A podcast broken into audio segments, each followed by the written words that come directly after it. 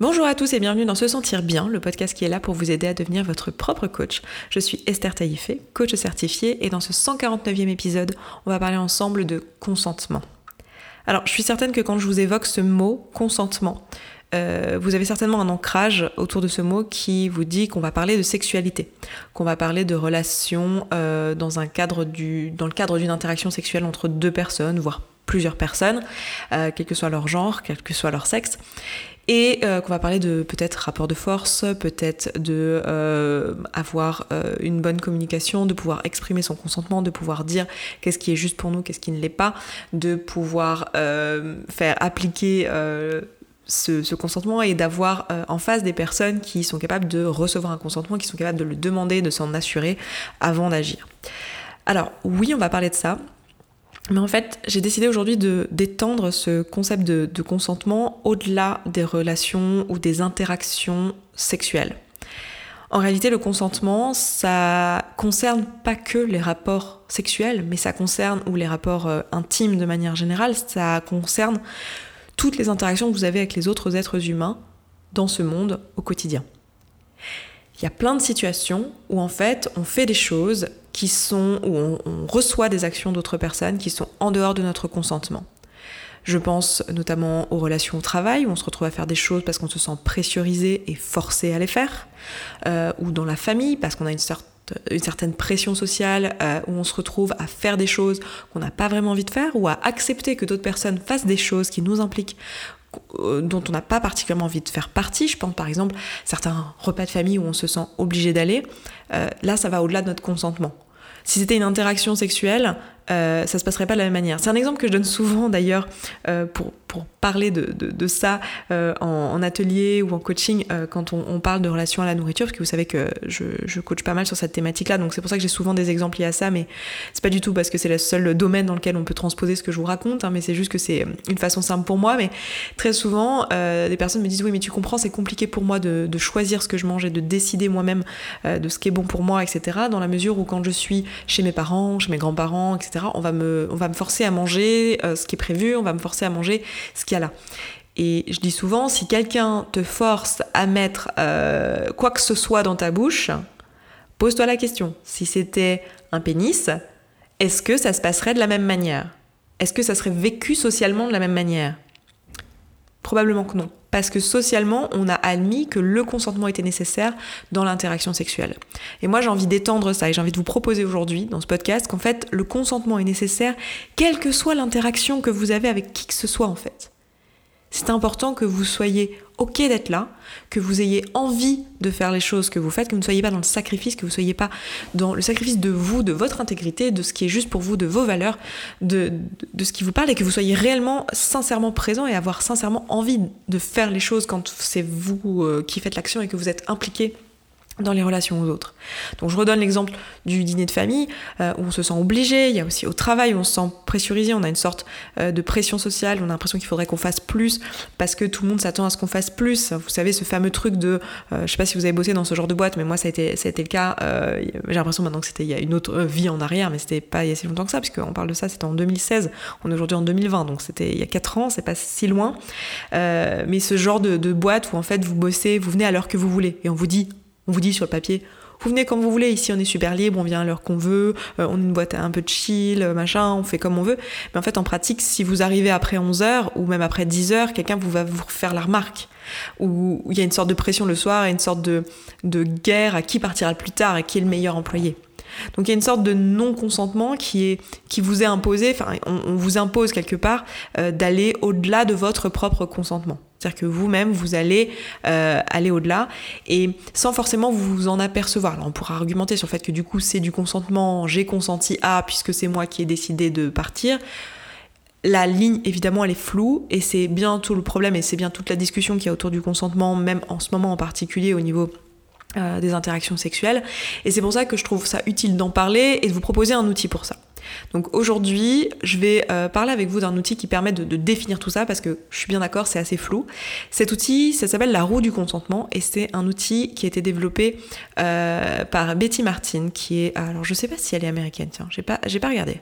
En tout cas, elle est anglophone et c'est une chiropracteur à la base de formation, euh, donc euh, qui est habitué à manipuler le corps humain, qui connaît donc euh, le corps et qui s'est spécialisé dans comment dire, je sais même pas comment dire en français. Le, les le mouvement du corps lors des interactions sexuelles. Je sais pas comment, comment on dirait ça, mais qui est donc une, une médecin, enfin pas une médecin au sens médecine, étude de médecine en France, mais au sens qui travaille avec des patients, qui est là pour les aider à euh, avoir un corps qui est fonctionnel et qui s'intéresse justement aux interactions, aux interactions sexuelles et qui aujourd'hui accompagne des personnes dans leur sexualité, des couples, des, des, personnes comme ça. Euh, et donc elle a développé cette roue du consentement que vous connaissez peut-être. Si vous tapez roue du consentement sur, sur Internet, vous allez tomber dessus. Euh, et évidemment, elle l'a pensé dans un cadre euh, sexuel et pas dans un, dans un cadre euh, un peu étendu comme je vous propose de le voir ici. Mais on va se servir de cet outil, c'est un outil de développement personnel de toute manière, euh, on va se servir de cet outil pour étendre le propos de ce qu'on a envie de, de discuter aujourd'hui. Donc dans cette roue du consentement, c'est une roue, je vous inviterai à aller regarder sur internet, comme ça vous aurez le visuel, peut-être même si vous en avez la possibilité au moment où vous écoutez ce podcast, que vous êtes, je sais pas, dans les transports ou quoi, n'hésitez pas à voir en même temps que je vous parle la roue sous les yeux parce que ça vous aidera. Mais sinon, c'est pas compliqué, donc vous pouvez aussi le faire juste au son. Hein, sinon j'aurais pas fait un podcast dessus. Euh, en fait, c'est une roue qui est divisée en quatre quartiers. Et euh, il y a quatre mots qui sont inscrits. Vous avez servir, vous avez prendre, vous avez permettre et vous avez accueillir. Ces quatre mots euh, constituent le consentement. C'est-à-dire que quand on est dans une situation de consentement, dans une interaction où il y a un consentement, on est soit en train de servir, soit en train de prendre, soit soit en train de permettre, soit en train d'accueillir. Et vous voyez que dans ces verbes-là, il y en a deux qui sont actifs, donc ça va être euh, la personne qui fait l'action, ils vont être attribués à la personne qui fait l'action. Il y en a deux qui sont passifs, qui vont être attribués à la personne qui reçoit l'action. Dans les verbes actifs, on a servir et prendre, et dans les verbes passifs, on a permettre et accueillir. Et donc quand on a une interaction entre deux personnes, sexuelles ou autres, on a toujours quelqu'un qui sert, euh, on a pardon, on a toujours quelqu'un qui est euh, actif et quelqu'un qui est passif. Donc par exemple quelqu'un qui sert ou qui prend et quelqu'un qui permet ou qui accueille. Je vais vous donner deux exemples de situations de consentement, l'histoire d'asseoir un petit peu ce que je viens de vous dire. Par exemple, euh, vous êtes en train de faire un massage sur les épaules de quelqu'un au boulot, ou j'en sais rien, ou une amie, vous lui proposez de faire un massage des épaules. Quand vous lui proposez de faire un massage des épaules, peut-être que l'interaction que vous êtes en train d'avoir, c'est que euh, vous êtes dans une interaction servir-accueillir. C'est-à-dire que vous, vous donnez ce massage, vous êtes dans le service, vous servez la personne, vous essayez de lui faire du bien, vous lui donnez quelque chose, et la personne qui reçoit le massage, elle va être dans l'accueil et dans recevoir ce massage. Donc là, on est dans le consentement. Elle est OK de recevoir ce massage, vous êtes OK de le donner. Donc euh, voilà, les deux personnes sont OK et leur consentement est respecté. Un autre exemple, ça va être euh, l'exemple où vous êtes avec euh, votre petite nièce de 10 ans. Vous avez des très longs cheveux, vous, et elle adore jouer avec vos cheveux. Et vous lui, acceptez parce qu'elle vous le demande et que vous, ça ne vous dérange pas et que vous trouvez ça mignon. Elle vous demande si elle peut vous faire une tresse et vous lui dites oui. Dans cette situation, votre petite nièce, elle est euh, en train de faire l'action, donc elle prend, elle est en train de prendre, c'est quelque chose, c'est une action qu'elle fait, elle est active, mais elle le fait pour elle. Elle ne le fait pas dans un but de vous servir, elle le fait pour elle, pour recevoir quelque chose. Donc elle prend, donc elle va être dans l'action de faire la tresse, et vous, vous allez être dans le permettre. Vous permettez à votre petite nièce de faire la tresse parce que bah, ça vous amuse, parce que ça ne vous dérange pas, parce que vous êtes contente de pouvoir lui permettre de faire, de se faire plaisir en faisant une tresse. Et donc on est dans le consentement. Ok? Donc ça, c'est quelque chose qu'on peut étendre évidemment aux interactions sexuelles et qu'on peut étendre à toutes les interactions dans votre quotidien. Euh, vous êtes dans le service probablement très souvent quand vous êtes au travail, vous êtes en train de donner de vous euh, et que vous le faites par exemple pour des clients qui eux accueillent ce service. Euh, voilà, peut-être que dans d'autres situations, vous êtes en train de permettre, je ne sais pas dans votre dans votre quotidien dans quelle situation vous êtes en train de permettre, mais chacune de, chacun de ces quartiers, si vous voulez, de cette roue du consentement a une limite, la limite de ce quartier où auquel cas on sort de la roue, on sort de ce cercle et on arrive dans la partie où on n'est plus dans le consentement. Par exemple, si on s'écarte dans le domaine du service, si on s'écarte du consentement, on peut arriver dans un cas où on n'est pas en train de servir, mais on est, devenu un esclave. On est devenu, euh, voilà, on n'est plus consentant. C'est-à-dire qu'on était ok de servir, mais là, là, c'est plus, c'est plus du service, c'est de l'esclavagisme. C'est-à-dire que nous, on le vit comme une perte, on le vit comme quelque chose où euh, on n'est plus d'accord, on n'est plus ok, c'est c'est en dehors de notre consentement. Donc dans ce cas, on est devenu esclave.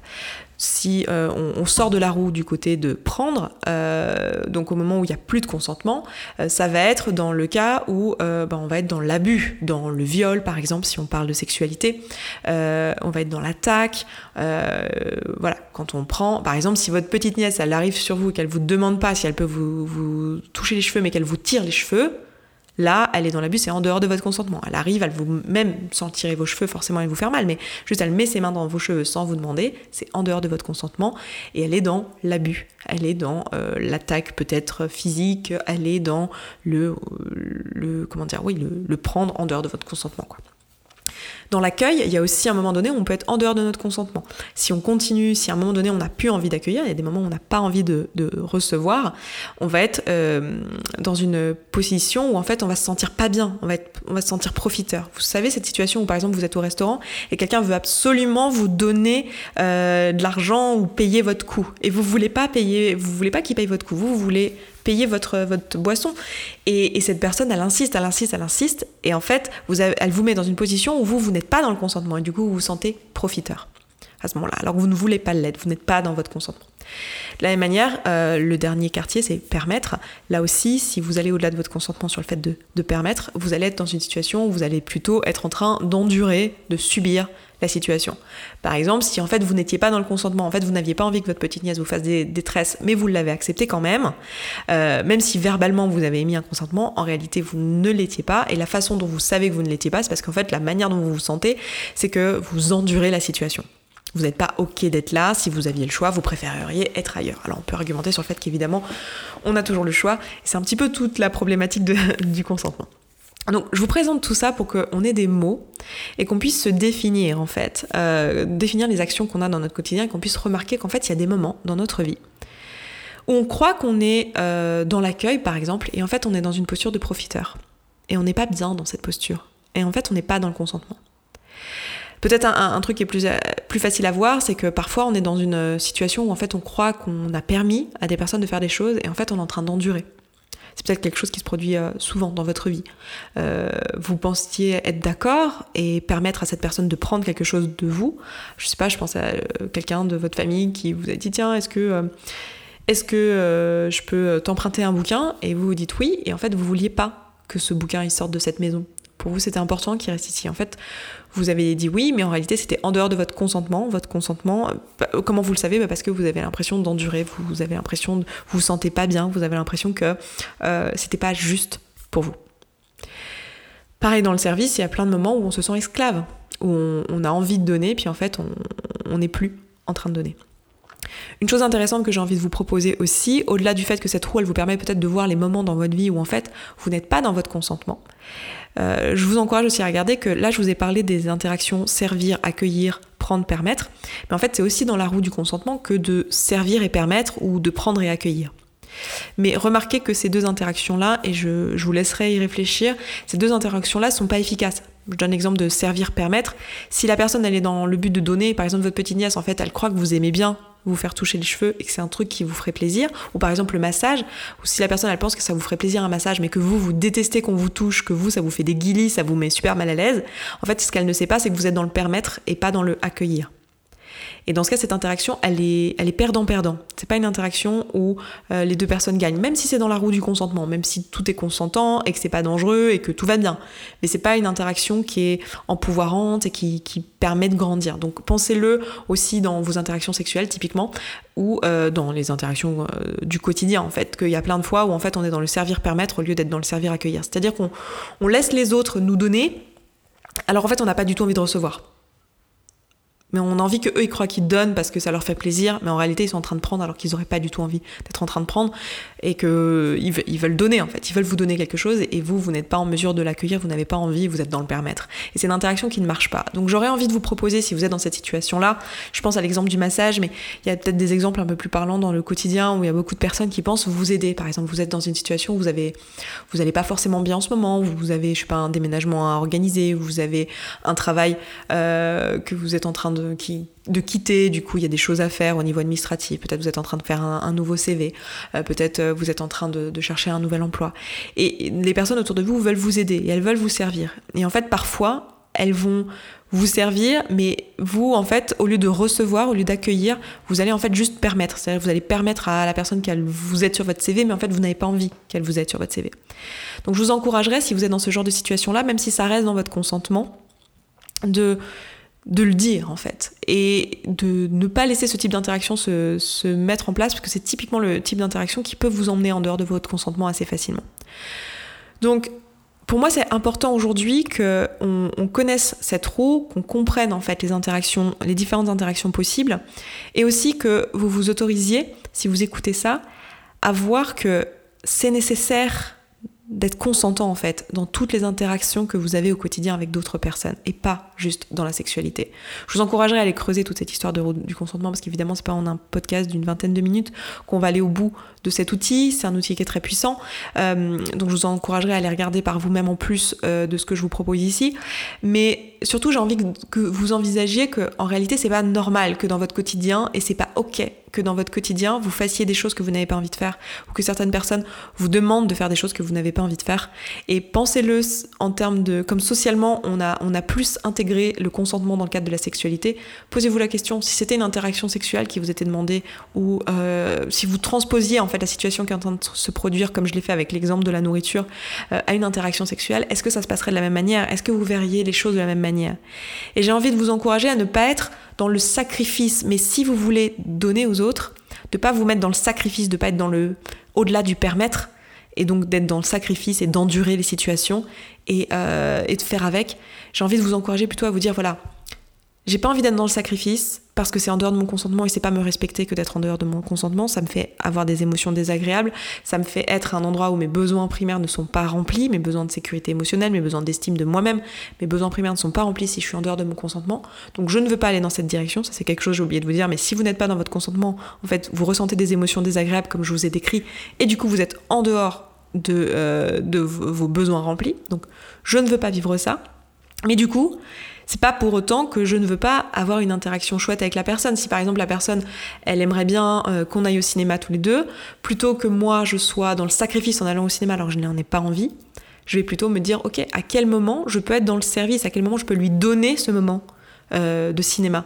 À quel moment ce sera juste pour moi. Et de réfléchir à ce moment où vous avez vraiment envie de donner à l'autre et d'être dans la générosité, pas d'être dans la fausse générosité comme je vous parlais dans un, vieil épisode de podcast, c'est un de mes préférés. Euh, là-dessus, je crois que ça devait être dans les dix premiers, donc allez le rechercher si vous ne l'aviez pas écouté.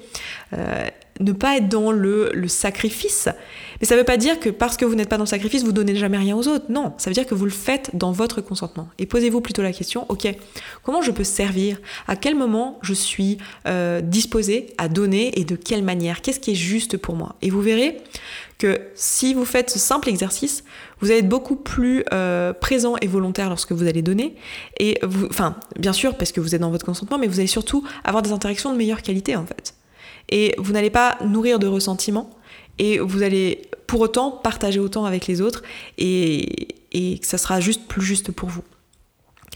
Donc euh, voilà, je réfléchis si je voulais vous dire autre chose par rapport au, prendre. Oui, par rapport au prendre, c'est la même chose. Effectivement, j'avais noté, je regarde mes notes en même temps que je vous parle. Pour prendre, c'est la même chose. C'est-à-dire que là, je vous donne l'exemple de trouver le bon moment où vous êtes bien disposé à donner.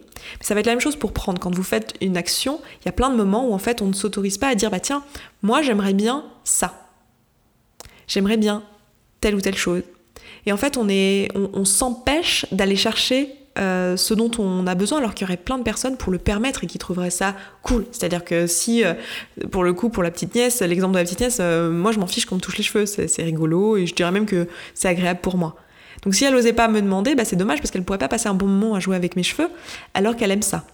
Bah là c'est exactement la même chose. Si vous, vous avez des choses que vous avez envie de faire, vous dites tiens j'aimerais beaucoup euh, euh, qu'on fasse ça, qu'on euh, qu'on aille à tel endroit, je sais pas, ça peut être une balade, ça peut être un projet, ça peut être une interaction à plusieurs, un, voyage, je ne sais quoi qui implique l'autre personne, ou que l'autre personne du coup se retrouverait à permettre quelque chose que elle, elle, aurait pas été le moteur, c'est pas elle qui l'aurait créé. Je vais, je vais vous donner un exemple. Je pense à un là que j'ai eu récemment avec mon copain.